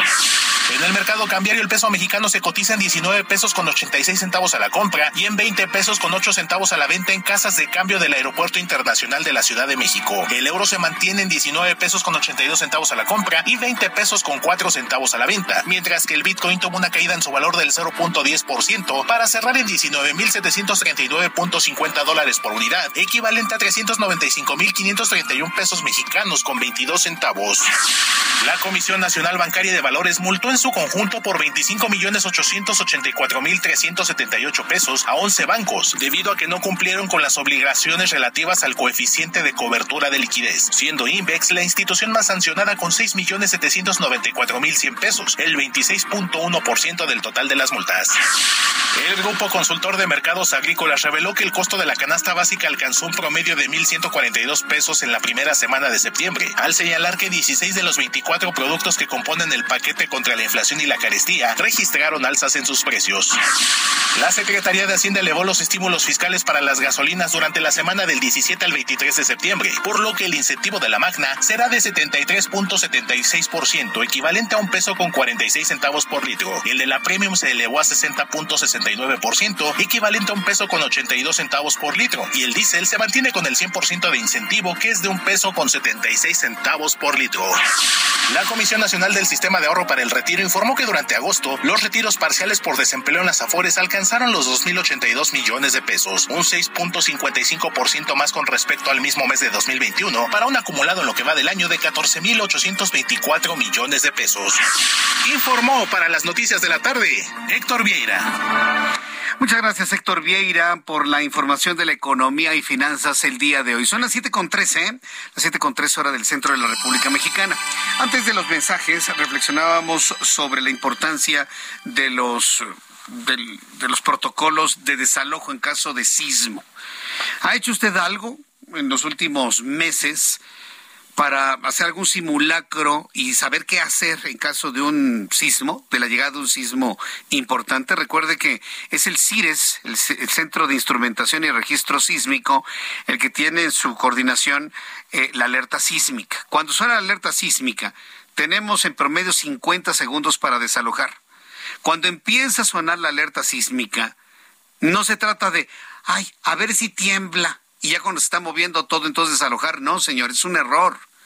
Cuando suena la alerta sísmica, usted desaloja, aunque no se esté moviendo nada. Y si pasan los 50 segundos y no se movió nada, no importa. Usted ya, se, ya desalojó, ya aplicó el protocolo. Sí, porque usted no sabe si después de esos 50 segundos no tiembla, tiembla suave o viene un gran terremoto que devaste todo. Y se lo tengo que decir así. Sí, porque estamos en un país donde tenemos que hablarle suavecito a la gente porque, ay, no se va a espantar. No, señores, aquí las cosas como son. En el momento en que empiece a sonar la alerta sísmica, en ese momento deje lo que está haciendo y desaloje. Con su familia, con sus compañeros, se activan los protocolos. Tiene 50 segundos para salir del lugar donde se encuentra. Con todo orden, sin correr, sin gritar, sin desesperarse, sin llorar, con toda calma. Ya habrá tiempo para, si quiere usted llorar. Pero en ese momento nos tenemos que activar para desalojar el lugar 50 segundos. Si en esos 50 segundos no alcanza a salir, tiene que buscar un lugar de resguardo. Para eso sirve el simulacro, para saber si donde usted trabaja, donde usted estudia, donde usted labora, donde usted se encuentra, puede salir en 50 segundos. Si no sale en 50 segundos, ah, bueno, pues entonces a buscar un resguardo, ¿sí? El triángulo de la vida, un resguardo donde no le caigan cosas pesadas sobre usted, en fin. Para eso sirve la alerta sísmica. Y me tengo que detener en ello porque mucha gente oye la alerta sísmica, se alarma y ¡ay, ni va a temblar! A, ver si es cierto que tiembla. Ya cuando se está moviendo todo, entonces ahí van corriendo. Se lo digo porque he visto videos del terremoto del, del 2017 videos donde todo se está moviendo, se están cayendo las jardineras, se caen los escritorios y la gente ahí como bailando tratando de salir. No, señores, eso ya es demasiado tarde. Ahí en ese momento tienen que buscar lugares de resguardo, no para salir. Aunque Miriam Ursúa, quien vamos a escuchar ahora, me dice que hemos avanzado mucho en cuanto a la cultura sísmica, perdón, yo cuando veo esos videos, hablan de una profunda ignorancia de lo que hay que hacer en el momento en que suena la alerta sísmica. Bueno, el sismo del 2017 fue, fue atípico completamente, porque el epicentro vino de Puebla, Morelos, y tembló primero y después sonó la alerta sísmica. Y me han preguntado por qué sucedió eso. Es tan sencillo. Donde vino el sismo, ¿sí? de, la, de la colindancia entre Morelos y Puebla, no hay sensores. En la distancia epicentral está a 160 kilómetros de la Ciudad de México, no los 400 que habitual tenemos desde el estado de Guerrero o el estado de Michoacán. Entonces llegó del otro lado sin sensores sísmicos y fue la onda cuando llegó a los sensores de Guerrero que disparó la alerta. Esa es la razón. Entonces, ¿qué pasó en la Ciudad de México? Empezó a temblar ese 19 de septiembre del, del, 2017, primero sentimos el sismo, y cuando la onda sísmica alcanzó los sensores de Guerrero fue cuando se activó la alerta sísmica, por eso se activó después. Fue todo un tema, ¿eh? lo que evidentemente ha provocado que en estos años se incremente la cantidad de sensores en la zona de Puebla, Veracruz, estado de, estado de Morelos y en, en puntos mucho más cercanos a la Ciudad de México. Entonces, y es más, le voy a decir una cosa, ¿eh? en caso de que hubiese existido un sensor en ese lugar y hubiera detonado la, alerta sísmica, ¿sabe cuántos segundos hubiésemos tenido usted y yo de alertamiento? Apenas 20 segundos. ¿Por qué? Porque el epicentro estaba muy cerca de la Ciudad de México. Aún así, sean 20 segundos, 30 segundos, 50 segundos, 60 segundos, son segundos que pueden significar la diferencia entre la vida y la muerte. Entrevisté a Miriam Ursúa, la secretaria de Protección Civil del Gobierno de la Ciudad de México, hoy en el Heraldo Televisión y con motivo del gran simulacro que se va a realizar el próximo lunes. Esto fue lo que nos dijo. Me da mucho gusto saludar a Miriam Ursúa, secretaria de Protección Civil del Gobierno de la Ciudad de México. Estimada secretaria, gracias por estar con nosotros. Bienvenida. Muy buenas tardes. No, muy buenas tardes a ustedes. Muy, muchas gracias por la invitación. Estamos promoviendo con mucha intensidad, con mucho interés de participación, el macro simulacro del próximo lunes. ¿Cómo hemos avanzado en cuanto a la cultura sísmica en los últimos años después del terremoto de 2017 desde su punto de vista, secretaria? Muy, muy interesante pregunta, Martín, porque eh, de 1985 al 2017, evidentemente, eh, la Ciudad de México ha avanzado enormemente en la preparación para este tipo de eventos. Eh, acuérdate que en 1985 ni siquiera teníamos un sistema nacional de protección civil, no teníamos un SENAPRED y eh, no teníamos una institucionalidad realmente que se dedicara a atender estos temas. Ni en este momento en el tipo de incidente que pueda ocurrir ese día. Pero además de eso, comentarte de que lo más importante es subrayar que este tipo de ejercicio fortalece e impulsa la cultura de la prevención, pero también nos permite comprobar las capacidades de respuesta de los cuerpos de atención de emergencia y también evaluar el funcionamiento del protocolo del plan de emergencia sísmica. Vamos a tener, vamos a activar eh, la alerta a través de los 13.860 postes de altavoces que opera el C5, así también va a funcionar en las televisoras, en las radiodifusoras, en los edificios públicos, privados, en las escuelas que tienen instalados estos receptores. Hasta este momento llevamos más de 20.000 eh, inmuebles que se han registrado de forma de forma voluntaria para participar participar en el simulacro en la página web preparados.gov.mx, diagonal simulacro nacional 2022. Lo otro es comentarte, comentarte que, eh, como tú decías, el 85 y el 2017 nos dejaron muchas lecciones, muchas enseñanzas que no debemos olvidar y por lo tanto tenemos que trabajar intensamente para que haya una conciencia ciudadana de prevención, de preparación, que son nuestras mejores herramientas para enfrentar este tipo de fenómenos y tenemos 11.000, casi 11.000 unidades habitacionales en nuestra ciudad, en donde viven cerca de 4 millones de personas. Eh, estamos con las escuelas, estamos trabajando con los profesores, eh, con los directores de escuela, de manera de que entiendan la importancia que tiene este tipo de ejercicio, que sepan qué hacer. Digo, así como nosotros sabemos eh, que sumamos 2 más 2 y son 4, saber que en un momento de sismo, si estamos en un segundo piso, tenemos que, sin correr, sin empujar, sin gritar, bajar por la ruta de evacuación e irnos a un punto de, al, punto de reunión fuera del inmueble y si estamos en un tercer piso hacia arriba, quedarnos ahí hasta el término de eh, la propia alerta sísmica en el caso de un simulacro y después de eso bajar con tranquilidad también por la ruta de evacuación y irte al punto de reunión. Tienes toda la razón. No todo el mundo lo toma con la seriedad que debería, pero yo creo que tenemos que pensar que vivimos en una ciudad que tenemos eh, una cantidad enorme de sismos en todo el país, 140 sismos promedio todos los días, que tenemos que prepararnos, que tenemos que reflexionar en ese momento y no estar tomando el café o el sándwich o riéndonos, sino que verdaderamente pensando en qué hacemos. Si acaso hicimos verdaderamente nuestra tarea, hicimos el plan familiar, nos permitió... El sonido de la alerta sísmica el próximo lunes. Secretaria, muchas gracias y que tenga muy buenas tardes. No, muchas gracias a Hasta luego, que le vaya muy bien.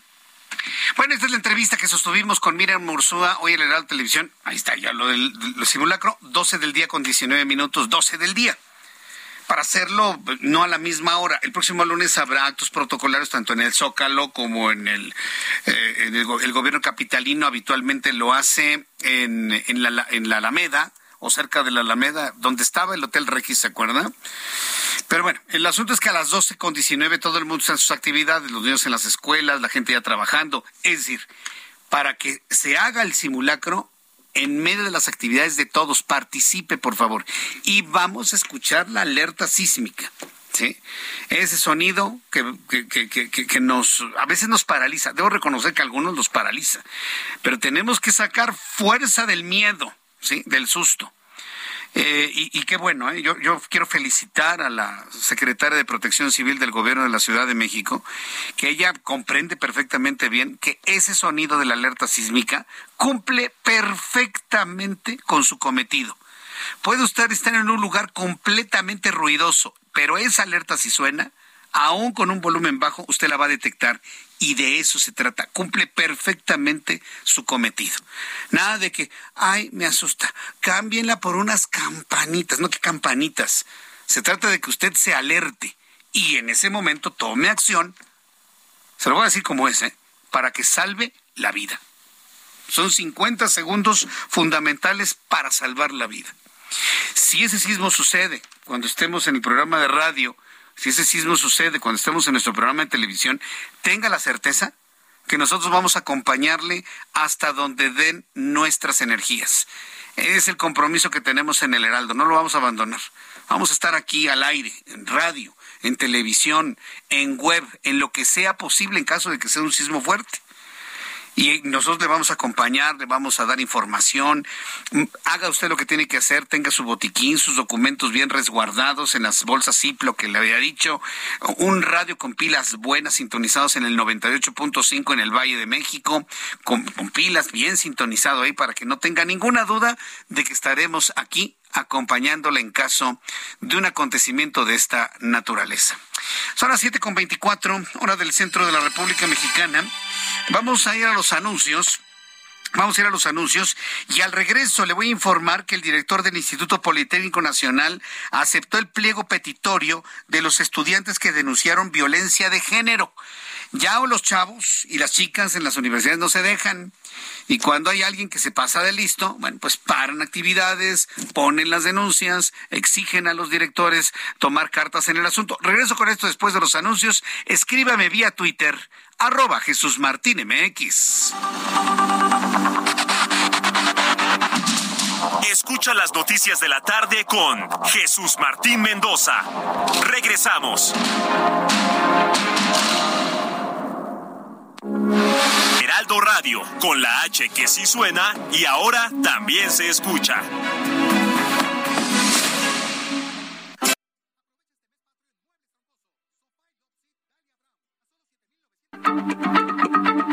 Heraldo Radio, la H se lee, se comparte, se ve y ahora también se escucha.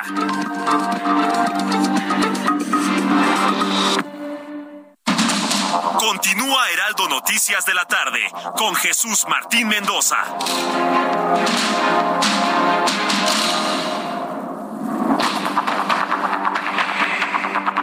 Continuamos con toda la información en el Heraldo Noticias cuando ya son las 7.30, las 7.30 hora del centro de la República Mexicana, 7.30. Eh, y la temperatura está en 19 grados, ¿sí? 7 de la tarde con 30 minutos hora del centro de la República Mexicana. Fíjese que ahora que estábamos en el corte comercial, platicaba con nuestros amigos a través de YouTube. Eh, estamos en el canal Jesús Martín MX, Jesús Martín MX. Como usted lo ha notado, no me he detenido mucho al, asunto del contenido del grito de ayer. Eh, por la razón siguiente, cada presidente tiene su estilo. Cada presidente tiene su estilo. Cada quien le mete y le quita, le pone cosas al grito de independencia, siempre y cuando no se salga del protocolo y de los verdaderos héroes que nos dieron patria y libertad. Ahí en fuera pueden gritar lo que, lo que se les pegue en gana. A mí la parte que me preocupa no son los mueras en sí mismos. El, propio Miguel Hidalgo y Costilla, que por cierto me escribió mi hermano Rafael Mendoza y ya, ya me dijo Perdón usted. Ya me dijo cuál era el nombre completo de Miguel Hidalgo y Costilla. Me dice que se llamaba Miguel Gregorio Antonio, Miguel Gregorio Antonio Ignacio, Hidalgo y Costilla, Gallaga Coandarte y Villaseñor. Ese era el nombre de del cura Hidalgo. ya, sí, chiquito, ¿no? El cura Hidalgo. Ese era su, nombre completo. A, mí no me preocupan los mueras, ¿no? Que, si muera la corrupción, eh, muere el clasismo, muere el racismo, pues eso no me, no me preocupa, ¿no? Finalmente, yo creo que son cosas atendibles. A mí lo que me preocupa es que un grito de esos meta en, un, en una incongruencia al presidente. Y, y, le explico. ¿Cómo puede el presidente gritar, muere el clasismo, si él es el que ha dividido la sociedad en clases? Él es el que lo ha hecho, nosotros no. Él en sus mañanas ha dicho que hay un pueblo bueno y hay un grupo de fifís. Que si los fifís, que si los conservadores, que si los ricos, que... Eso es ser clasista. Eso es dividir a la sociedad en nuevas castas. Ya habíamos superado eso de las castas. Hoy estamos divididos en nuevas castas. El fifí, el conservador, el pueblo bueno. Eh, o sea, no puede ser. ¿Y quién lo ha hecho? No lo, no lo hemos hecho los medios de comunicación, perdón, pero no lo hemos hecho nosotros. Ni la gente de ni la gente pobre ni la gente humilde eh, ha calificado a, a, otros sectores de esa manera. Ha sido el propio presidente. Y que venga y diga que muere el clasismo, bueno, pues que entonces ya no le vuelva a decir a la gente con recursos fifís que ya no le vuelva a decir a quienes no coincidimos con él conservadores, porque eso es clasismo. Esa es la parte que me preocupa. Y como lo verá, es un análisis de mayor, de más fondo. No nos quedamos nada más en el, en el muera. No se asuste, hombre. Cada presidente hace lo que quiere con el grito. Pero cuando esas arengas caen en una contradicción de lo que se hace, se llama incongruencia. Y eso es lo que le debería preocupar al presidente. Muere el clasismo, me parece muy bien. Muere el racismo, pero entonces que él ya no divida en clases a la sociedad mexicana. Tan fácil. Son las 7.33, las 7.33 horas del centro de la República Mexicana. Eh, estamos muy nerviosos en el mes de septiembre. Parece que el mes de septiembre, decir septiembre es decir sismo. Y decir la palabra sismo, temblor o terremoto nos da una sensación de estrés muy especial, un miedo. Hay quienes inclusive tienen miedo de que vuelva a temblar el 19 de septiembre. No hay ninguna, ninguna razón científica para poder determinar que eso va a ocurrir. Sí, no lo sabemos. De que va a temblar es altamente probable, todos los días tiembla, con magnitudes de 1, 2, 3 grados, eso, eso es definitivo. Que la fecha tiene algo extraño, porque hasta en esa misma fecha va a ser inhumada la, la reina Isabel II. Bueno, pues eso entra dentro del ámbito de la coincidencia. Pero cuando hay muchas coincidencias, entonces cuando la gente dice, no, algo sucede, algo pasa. Mire, entre tanto encontramos la respuesta a esas preguntas, nos mete todo eso en un estrés, en un miedo. Y precisamente como eso es algo importante también a abordar, el estrés causas y medidas para evitarlo para personas que quedaron afectadas por el recuerdo de los terremotos. Hemos invitado al doctor Francisco Díaz. Él es psicólogo clínico, es especialista en trastornos de ansiedad de la plataforma de Doctoralia. Doctor Francisco Díaz, yo le agradezco mucho que nos brinde este tiempo de su conocimiento para el auditorio del Heraldo Radio. Bienvenido. Gracias por estar con nosotros. Claro, buenas noches y muchas gracias para ti, Jesús Martín. Le mando un saludo a todo tu auditorio y a ti en especial por, por este espacio. Fíjate que justamente ahorita lo mencionas de manera muy adecuada, ¿no? Las personas eh, presentan, sobre todo aquí en la Ciudad de México, un miedo que catalogamos nosotros como irracional a que el mes de septiembre está correlacionado a los sismos, ¿no? Y sobre todo a los sismos de una magnitud importante. Sin embargo, eh, pues esto es una creencia que cae dentro del misticismo. Tú lo dijiste muy bien. Hay una fecha que tiene algo en particular, ¿no? Y mucha gente creemos que, que la fecha nos trae la, la catástrofe. Sin embargo, pues esto es, es simplemente una creencia popular que incluso nace a partir de las redes sociales con los memes y todas estas cosas, que a pesar de que es algo que no es real, genera en una parte muy importante de la población un trastorno que le llamamos trastorno de estrés postraumático o, por, por supuesto, para las personas que sufrieron en los terremotos, de situaciones, situaciones muy complicadas, o también hablamos de la ansiedad por anticipación. ¿Vale? La ansiedad por anticipación es precisamente esta angustia que experimentan las personas de querer prevenir que si llegara a temblar, se pregunten ellos qué vamos a hacer, qué voy a hacer, sí, qué voy a hacer, sí, y todo el tiempo las personas están en este en esta situación de estar angustiados todo el tiempo. Ah, ansiedad, ansiedad por anticipación se llama, ¿verdad? Es correcto, trastorno de ansiedad por anticipación o ansiedad premonitoria. Ok, muy bien. Vaya, pues entonces entiendo que hay muchas personas que están padeciendo esto. ¿Cómo, se puede superar ese miedo, ese miedo, ese miedo irracional? Eh, y, porque el miedo paraliza finalmente. Y es una de mis grandes preocupaciones que ante el sonido de la alerta sísmica, en lugar de actuar, nos paralicemos, doctor. Claro, pues em, la situación que tú acabas de mencionar, que las personas se paralizan por el miedo, es cuando una persona está totalmente inhabilitada precisamente porque empieza a experimentar una serie de síntomas, entre los cuales está eh, la rigidez en las, en las extremidades y empiezan a sentir que su cuerpo está totalmente paralizado, no solamente físicamente, sino también psicológicamente. La emoción totalmente los invade. Y una de las estrategias que nosotros podemos tener o practicar para poder estar súper al tiro en esta situación es precisamente hiperracionalizar. La hiperracionalización de los pensamientos y de los miedos que nosotros experimentamos nos va a ayudar mucho a estar preparados para el momento en que haya un sismo.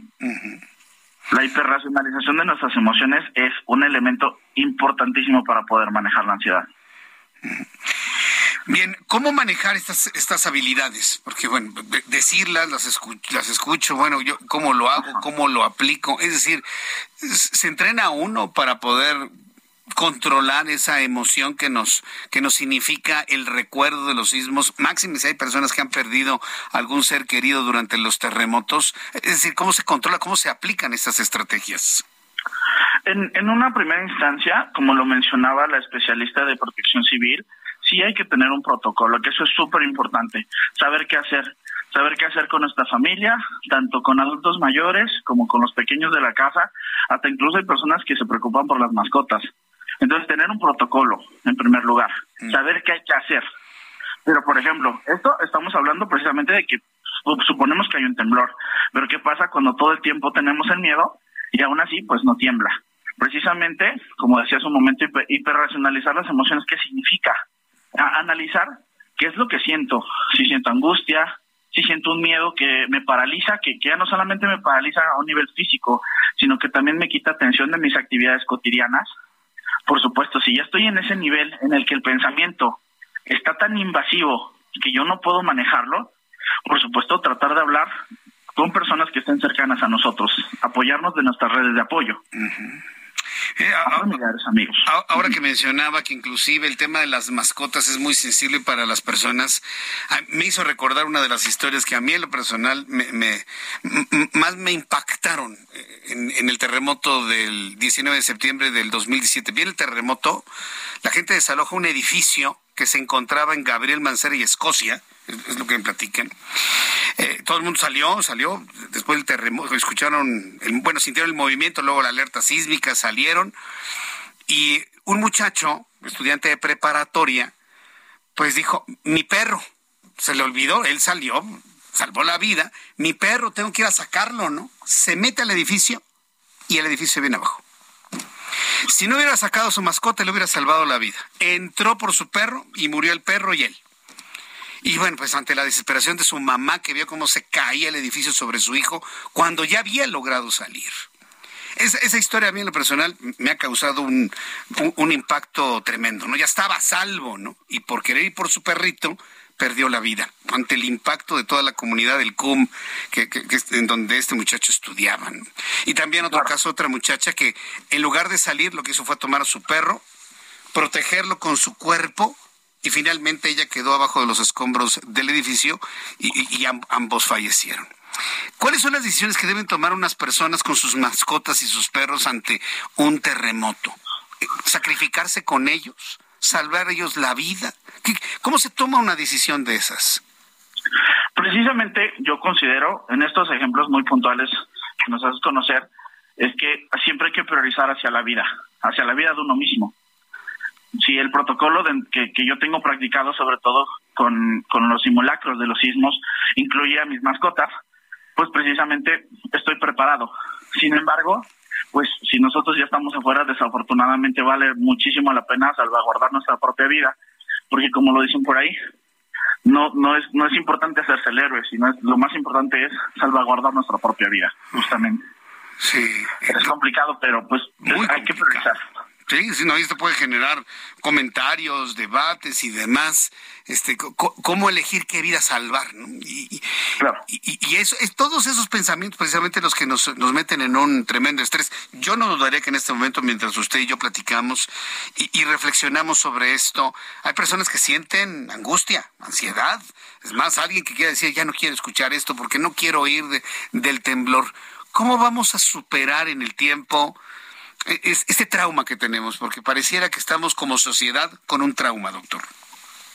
Claro, justamente una de las cosas que yo siempre le repito a mis pacientes, porque es un tema que nosotros tocamos muy, muy a menudo, sobre todo ahorita el tema de septiembre, tengo muchos pacientes que me dicen, es que este doctor ya viene el mes de septiembre y tengo muchísimo miedo a que vaya a haber un sismo. Primero que nada hay que recordar que nosotros no estamos totalmente inhabilitados frente a la situación de un sismo. Nosotros podemos, como, como soy insistente, seguir un protocolo. Y por supuesto, saber e hiperracionalizar que yo no estoy sin armas para poder combatir esta situación. Por supuesto, en un temblor yo no puedo hacer nada para detener el temblor, pero sí puedo hacer con estas acciones salvaguardar mi vida y saber que yo no estoy inhabilitado. Hay que recordar mucho que la ansiedad se caracteriza mucho por tener un escenario hipotético de lo peor que podría pasar. Sin embargo, si yo hiperracionalizo ese pensamiento tan intrusivo, yo sé que puedo hacer cosas para no poner mi vida en riesgo.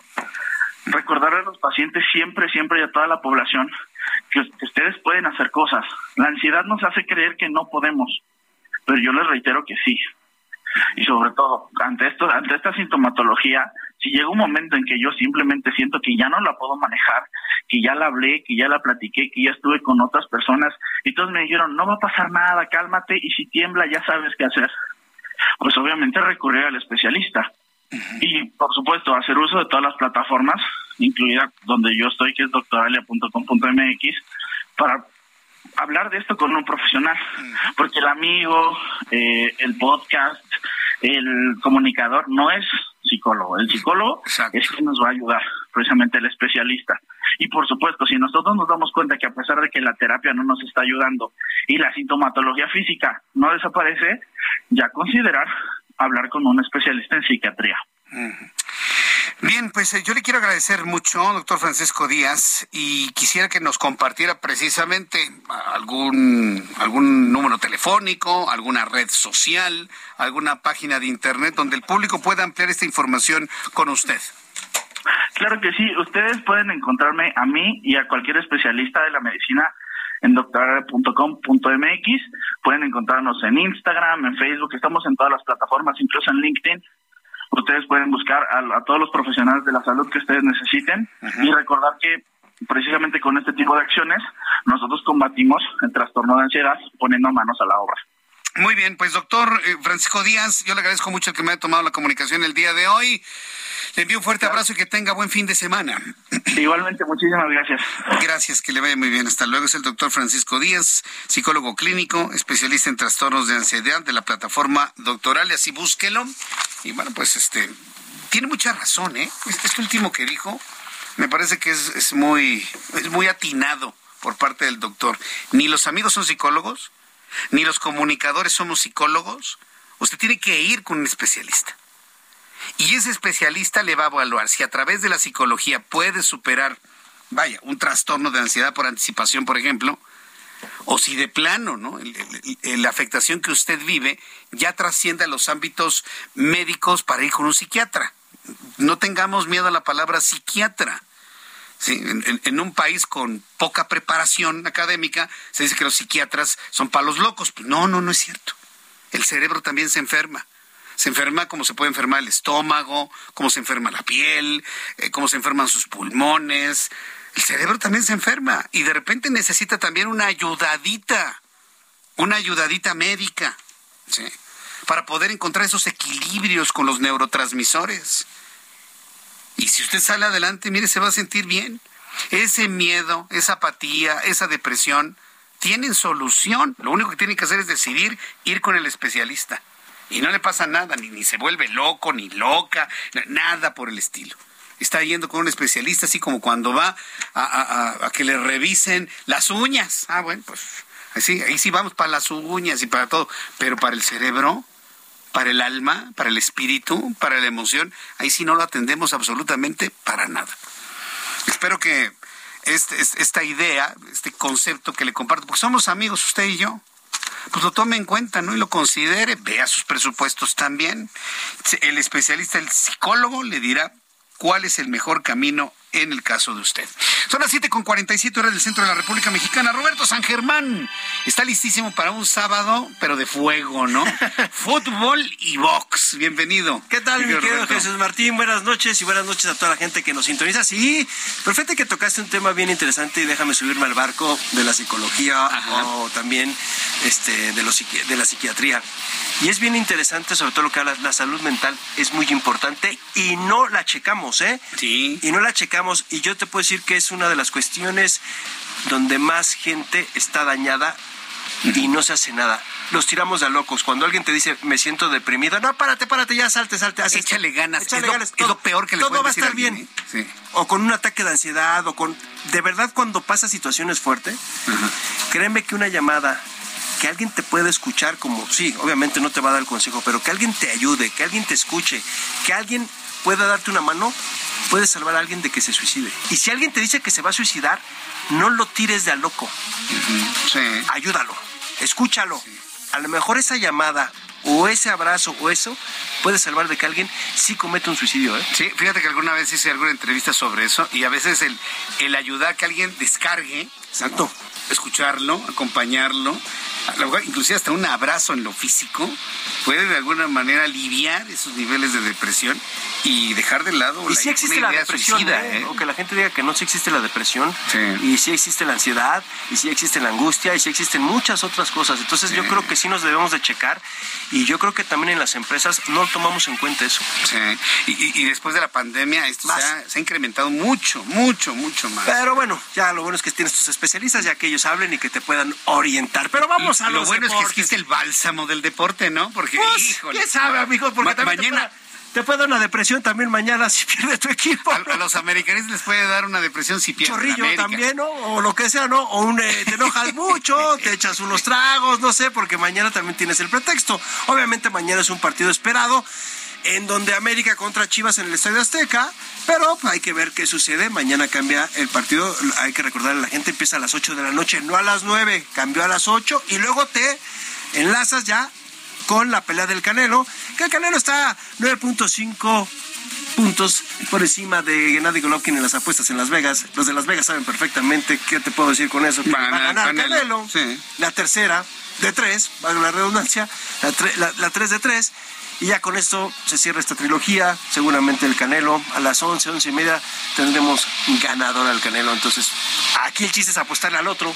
Ajá, Golpe de suerte, te llevas una lanita, amigo. con suerte y con, tantito te llevas mucho, ¿no? Pues y, lo del clásico, podríamos hablar que yo creo que de repente pues, en el clásico podrías tener, ojalá no sea un clásico empate. Se, se ha hablado mucho que quién es el más grande, que quién es el más no sé qué, que si la América por títulos, que por estadísticas, que por todo. Pero los clásicos se juegan de forma distinta. Se juegan con mucho valor, con mucha gallardía porque no quieres perder, porque no quieres ser la burla, porque además América trae una racha de 10 partidos sin perder, nueve victorias y el empate de, eh, de fin de, de- entre semana con Santos. Y las Chivas que venían también bien, nada más perdieron en su casa contra el equipo de los Tigres.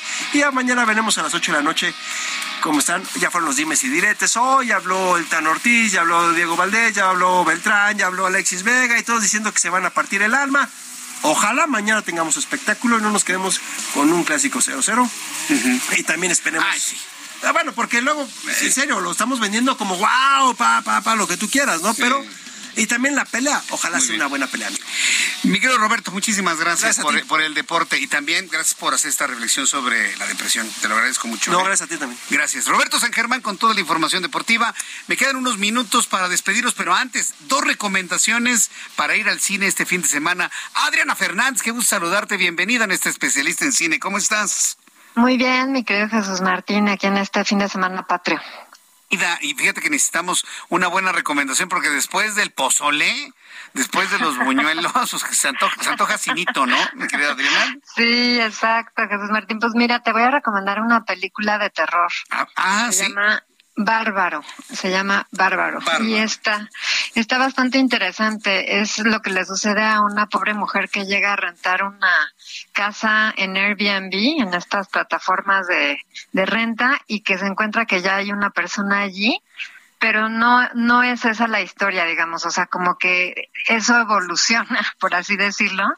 Y fíjate que a mí me gustó esta película de terror, Jesús Martín, porque la verdad es que no sabes por dónde va, como que el terror luego también está un poco choteado, ¿no? Y crees que pues ya te, ya adivinas un poco los sustos y no un poco por dónde va la historia y aquí la verdad me sorprendió sale Bill Skarsgård que es el que salió en It ¿te acuerdas? el, que salió del, del payaso Del payaso. ¿eh? Ajá, pues hace una buena actuación y pues me parece que es palomera, me parece que es palomera, sí es de terror, evidentemente no es para niños, pero a mí me entretuvo y le voy a dar dos estrellas y media. Palomera, dos estrellas. Hace mucho que no nos das una palomera de dos y media.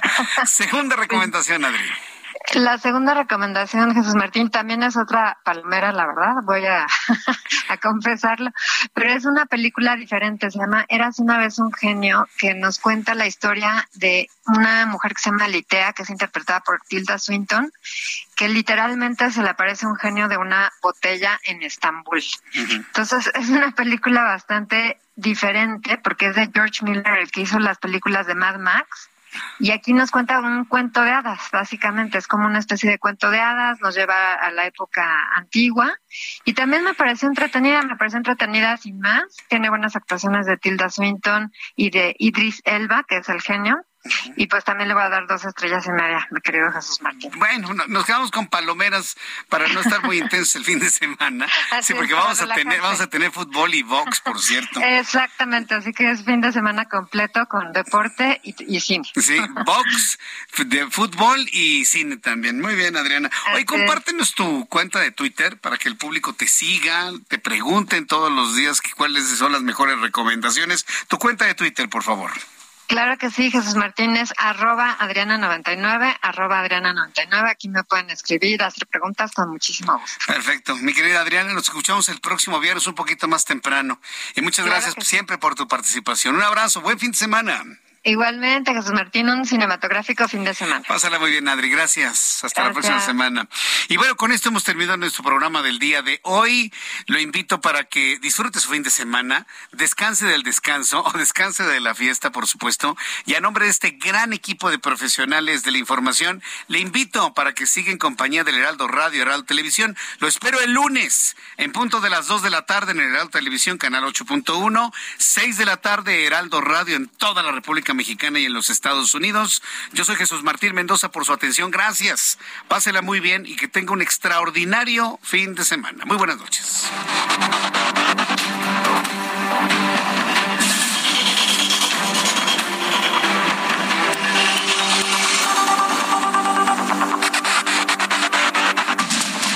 Esto fue Heraldo Noticias de la tarde con Jesús Martín Mendoza.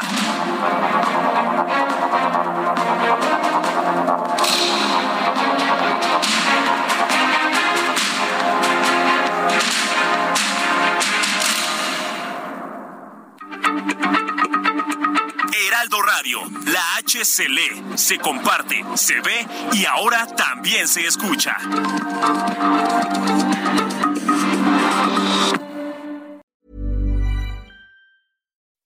When you make decisions for your company, you look for the no-brainers. If you have a lot of mailing to do, stamps.com is the ultimate no-brainer. Use the stamps.com mobile app to mail everything you need to keep your business running with up to 89% off USPS and UPS. Make the same no-brainer decision as over 1 million other businesses with stamps.com. Use code program for a special offer. That's stamps.com, code program.